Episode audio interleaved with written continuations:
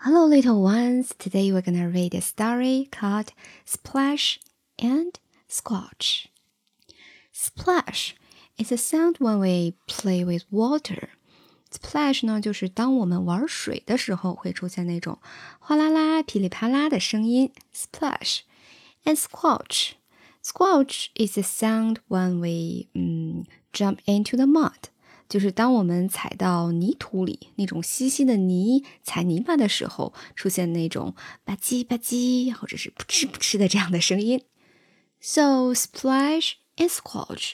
Is there anybody playing with water or jumping in the mud? Let's find out in today's story. Page one. We like to swing. 我们喜欢玩秋千。Do you like to swing? I remember I often went to swing in the park when I was little. We like to whiz and spin. 我们喜欢滑滑梯和玩转椅。Whiz, so that's a sound, and spin, you go round and round and round. We like to yell in the tunnels. 我们喜欢在管道里大喊大叫。Do you often yell? Why do kids like to yell in the tunnels？为什么孩子们喜欢在这个管道里面，在这个通道里面大喊大叫呢？I think that's because when we yell in the tunnels, our voice will become much louder。我想呢，是因为在这个啊、呃、通道里面喊叫的时候，我们的声音会变得非常的大，然后呢，可能还会有回声。We like to splish, splash, and splosh. Look. All the children are playing with water. Splish, splash, splosh. Look how happy they are. Next page.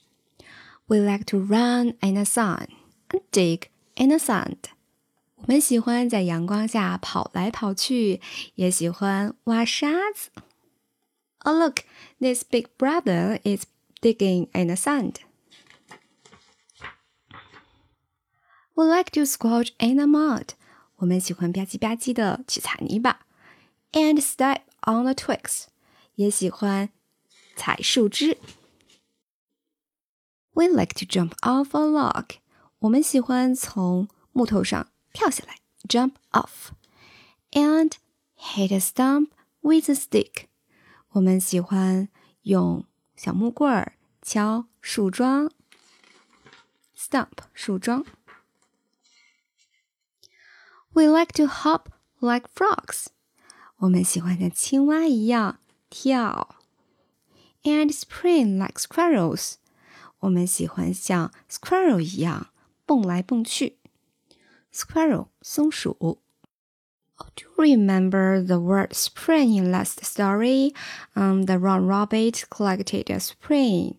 在上集的故事里，兔子罗恩捡到了一个 spring 弹簧。 it's a noun, and today's is a verb.